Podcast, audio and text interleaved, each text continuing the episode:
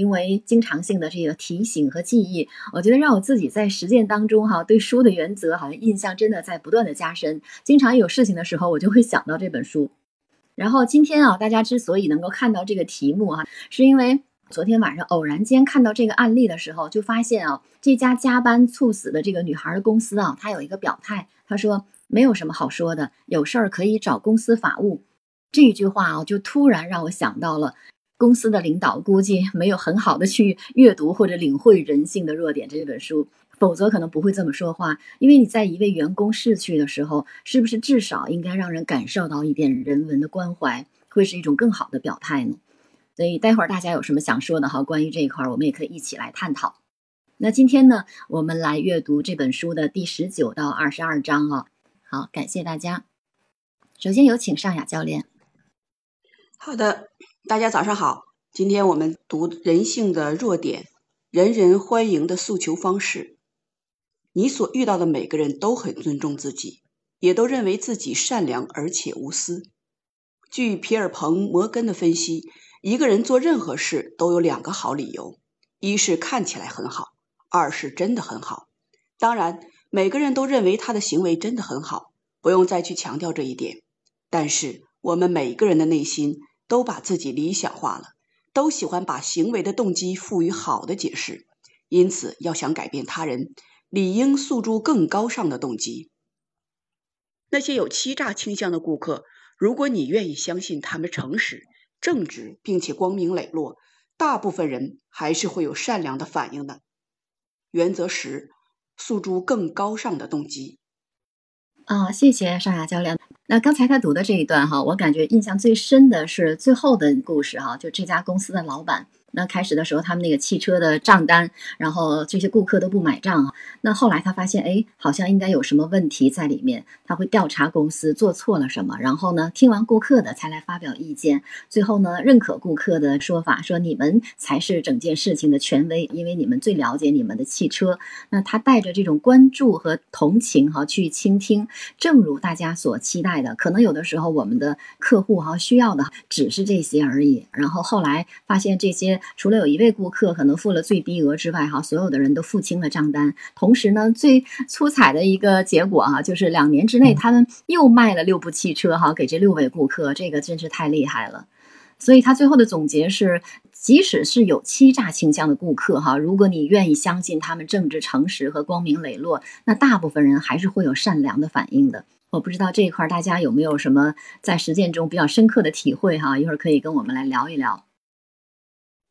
哎，其实就是一边在读这个故事的时候，一边在讲你今天早晨说的那个过劳女孩死亡这件事情哈。很多时候就是我们无论在是工作也好，还是生活也好，赋予崇高的一个动机是人人都需要的。大多数时候，比如说我们遇到问题的时候，很多人都会采取一种逃避的态度。包括早晨你讲的这个案例，说交给我们公司法务吧，感觉是很冷漠的一种态度。但是出现了这种事情，就企业而言，因为我在原来企业做人力资源的工作嘛，就是一旦企业面临着这种问题和诉讼的时候，一个人的死亡，其实对这个企业来说的话，也是一个致命的打击。如果这个企业是一个小企业的话，各方面都不是很实力很雄厚的情况下，绝对是一个致命的打击。这公司可能就此。就完了，但是从这个公司的态度来说的话，就人情而言的话，这个绝对就是我们所不能容忍的。一个这么年轻的花季的女孩，在这样的一个年龄段，确实是因为工作而导致她最终走向死亡。其实这件事情大多数人是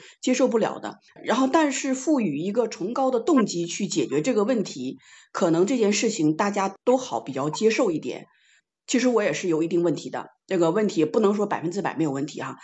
但是就我个人而言的话，很难去用这样的崇高的动机去解决这个问题，因为现在大家的情绪都是处于一个呃临界点，都对这件事情怎么走去下一步去论断。其实包括这个女孩在二零二零年的时候已经被诊断出这个叫系统性红斑狼疮这个疾病了。她其实这个病是很怕有压力，很怕劳累，也很怕有焦虑等等这样的一系列的这个。对他身体的影响的，而且这个病会直接引发他心脏的问题，就是这个心肌炎。他最后是因为这个叫病毒性心肌炎去世的嘛？可能也是持续的这种加班劳累，造成这种问题。但是他因为是在家里头，而且他这种加班也并不是一定说是公司要求他必须这么做的，这个是没法界定的事情，所以就是存在着疑义。而且他的抢救是在四十八小时以后，就是在四十八小时以内是死亡，是被认定为工伤的。但是他在二十六号才去世，呃，他八号去就诊，就是半个多月过去了。实际上在工伤认定当中，从法律层面说也是不支持的。所以这件事情就是更大的激发了关于过劳死、疲劳死，而对我们这个普通的打工者这种身体的伤害，然后这个后续的问题怎么去解决？他的家庭又这么贫穷哈，父母他哥哥好像也是出车祸就死了，十多年前就死了，所以他父母现在相当是老无所依的状态，就综合因素纠结在一起，这个矛盾点就非常非常的集中。从人情道理上来说的话，我们是很难。不去为这个弱者去考虑这个问题，但换一个观点的话，那企业怎么办？这个企业好像已经拿出来十万元钱，包括又筹募了几万块钱给这个女孩去救助，她总体好像花费了四十五万，好像还众筹了一下，众筹了十九万。所以整个，哎呀，我就看到这个事情，我也是蛮揪心的。也回顾了一下自己在以前工作单位当中那种过度加班，有时候这种加班它不是说公司要求你的，是你没完成工作你就必须要干。那你为了某个目的，为了得到这个公司的认可，为了得到你想要得到这个职位，你不得不努力的在拼命的在去做事情。那这个是完全自己的一种行为，可能没形成现在来看很恶劣的后果哈，但是我觉得挺可怕的一件事情，所以。哎，任何时候就是只有珍惜自己吧，就别人给不了你更多的东西，就是生命只能是自己的。在这一点的话，不学会保护自己，真的是没有办法。比如说，你也没有做什么加班的记录，你有没有写日记的习惯呢？做工作日志啊等等这样的习惯，其实这些都是可以证明我是为了工作在努力，而我不是说为了我自己在做什么事情。其实也是另外的一种保护自己的方法。所以，通过今天早上这个阅读这一章节啊，我就站在不同的两个角度，其实没有一个最终的定论，但是后续的结果和整个这个事态的发展，有一种可能是不了了之，可能私下里头就和解了；另外一种的话，就是说结果大家都不是满意，看家属的态度会不会去诉诸于法律，把这个事情的热点继续给爆出来。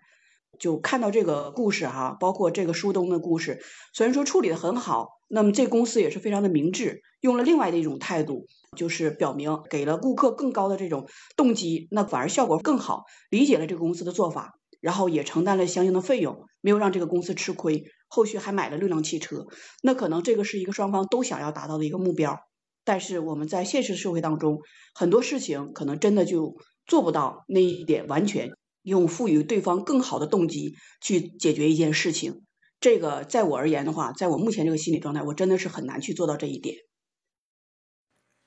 尚雅教练给我们又详述了这个事情的一些细节哈，很感谢，因为家庭已经花了很多的医药费哈，四十五万，但是现在可能还需要要付一些钱哈，因为这还没有付清。公司呢是给了十万作为借条，然后医药费，然后还有一个募集的一些捐款几万元，还有包括刚才尚雅提到的众筹，但是这些，我想这个家人在悲痛之余，他还要为偿还医院这笔钱哈来担忧。而公司的这个表态听起来是确实是有一点冷漠的，没有什么好说的，有事儿可以找公司法务。其实这一句就是让我一下就想到了《人性的弱点》这本书。这个事儿如果后续持续的发酵，对公司可能不是什么一个好事儿。但是因为他的这一句的表态，如果这确实是他真实的表态的话，我想他的公司的领导真的应该去好好的领会一下人性的弱点，因为。在一个年轻的生命，不管他是因为什么原因哈，他在加班当中逝去了，不管死亡原因，而且是否与加班直接的相关。刚才上海也提到他有一些基础性的疾病啊等等。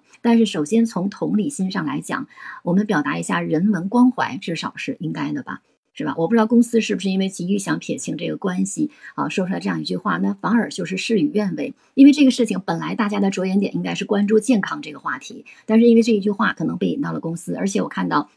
昨天，杭州市滨江区市场监督管理局就站出来说，一定要彻底查处。今天早上，喜马的新闻我已经听到在说了，说这家公司确实有用工不当行为。这家公司是一家签约了八百名主播的一家做直播电商的这种 MCN 的机构。如果查下去的话，将来要牵出多少事儿，咱们也不知道。所以，咱们就看到，就是我们在说话的艺术上哈，这一点有多么重要。